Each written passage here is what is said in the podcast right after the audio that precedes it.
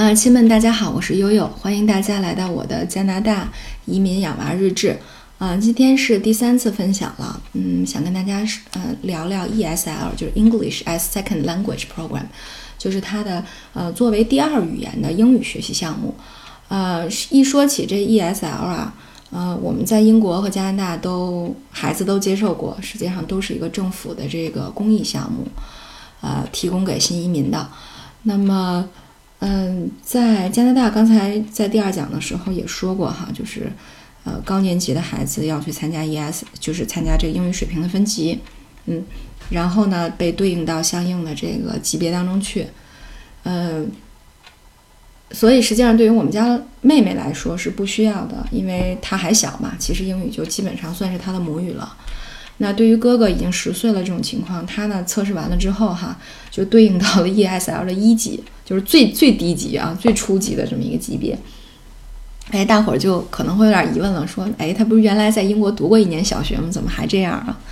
是这样，就是我们读小学的时候，已经离现在已经五年了。这个语言这个东西呢，它没有环境遗忘是非常快的，尤其对于小孩来说。所以我觉得，嗯，经过这么五年，这奥斯卡哥哥的英语水平就跟咱们国内的，呃，公立小学的英语水平实际上是差不多的了，所以来了以后，从一级开始，我觉得也不意外，就从 A 级开始也不意外。那个，但是我觉得有一有一个事儿挺惊喜的哈，可以跟大家说一下，就是因为对奥斯卡的英语教学这块儿呢，我原来一直是让他上那些国际连锁的英语学校。什么沉浸式的呀，乱七八糟的各种。但后来我发现，就孩子，因为你毕竟每周只能去一个多小时，两次课也才一个多小时，对吧？这个时间就太有限了，就达不到沉浸式的这么一种效果。所以我就干脆后来给他从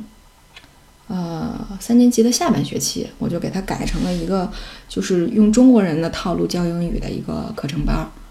嗯，比如说用。呃，思维导图的方式啊，比如说给你讲单词、发音、语法，就会掰开揉碎的，就是特别细致的给你去讲这些东西。哎，我反而觉得奥斯卡的进步比较好，比较快。嗯，而且特别让人惊喜的是一个什么呢？就是当时我们在报这个班儿以后呢，他提供了一个电子的呃分级阅读的一个平台，叫 Kids A to Z。呃，分级阅读好像在国内的英语教学里不是特别的强调，我觉得好像没有，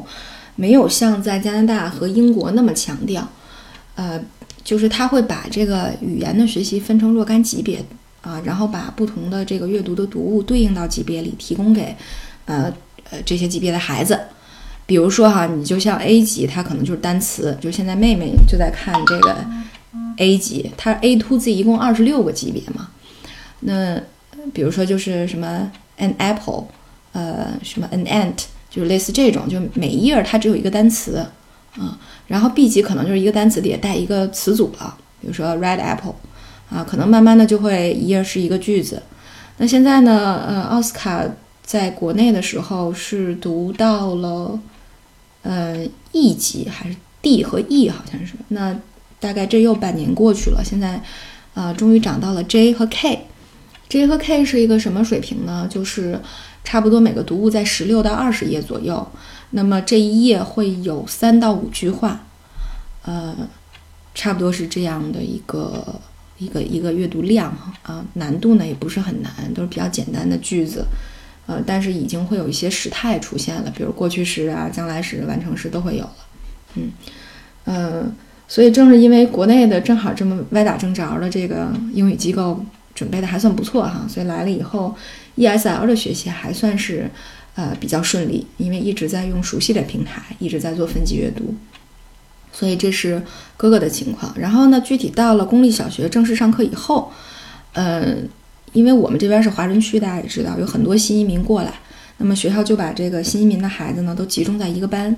为什么这么做呢？是因为这个班的孩子呢，可能有一半儿或者一半儿以上都需要在每天去参加，呃，这个 ESL 的一节课。他可能设在学校的另外一个教室。那么在这节课的时候，可能其他同学就是自习啊，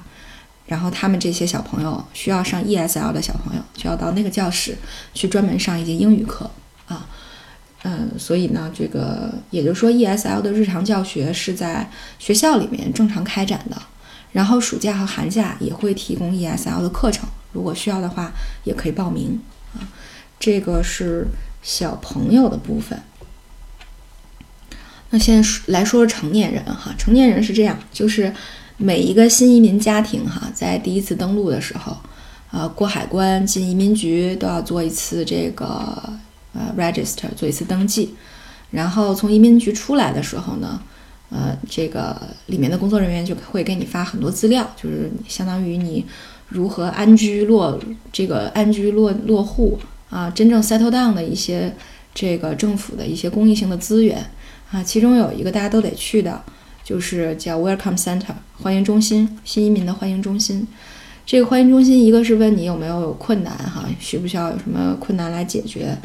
啊？但是呢，它可能也提供一些其他的服务，比如说。这个啊，前些年还有这种资源，就是可以帮你看看孩子。那现在因为移民的人数太多了，也看不过来了啊。还有这个像呃语言课呀，嗯，对，然后还有一些就业机会、就业培训等等。所以呢，我们新移民去了这个欢迎中心，特别重要的一件事儿就是进行英语的水平测试。这个我和我先生都去。就很快，大概也是在今年年初一二月份的时候，我们就去参加了。嗯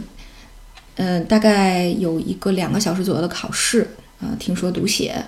呃，各个方面都会考到。然后他会给你的各个的部分打分啊，从一到一到十二会打分。那一到六，七到十二，分别是两个分大类的级别。那一到六可能就是一个特别 entry level、特别准入的一个语言的级别。七到十二呢，基本上就是一个提高班儿啊，我们理解。所以，呃，在测试完了以后呢，我和我先生就基本上属于啊，他在基础班，我在提高班这么一个水平范围。然后呢，你就可以拿着这个结果，嗯，请这个啊语言中心的老师。来帮你安排 ESL 的课程，就给成年人安排的 ESL 的课程。呃，你可以选这个离家近的，也可以选这个呃 Welcome Center 的，也可以选你这个呃这个离家近的有两个，一个是这个学校的，还有一个是周围的这个社区中心、图书馆都可以，就很多地方都有提供这种 ESL 的课程。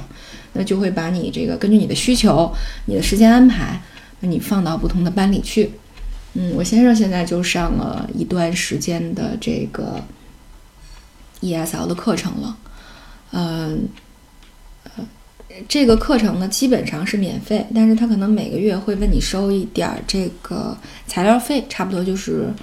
呃五刀的这个加币，其实也挺便宜的啊，所以基本上属于一个公立性质的英文课，大部分的新移民。其实到了加拿大以后，都会来参加一段时间，有的时候是半年，有的人是三五年，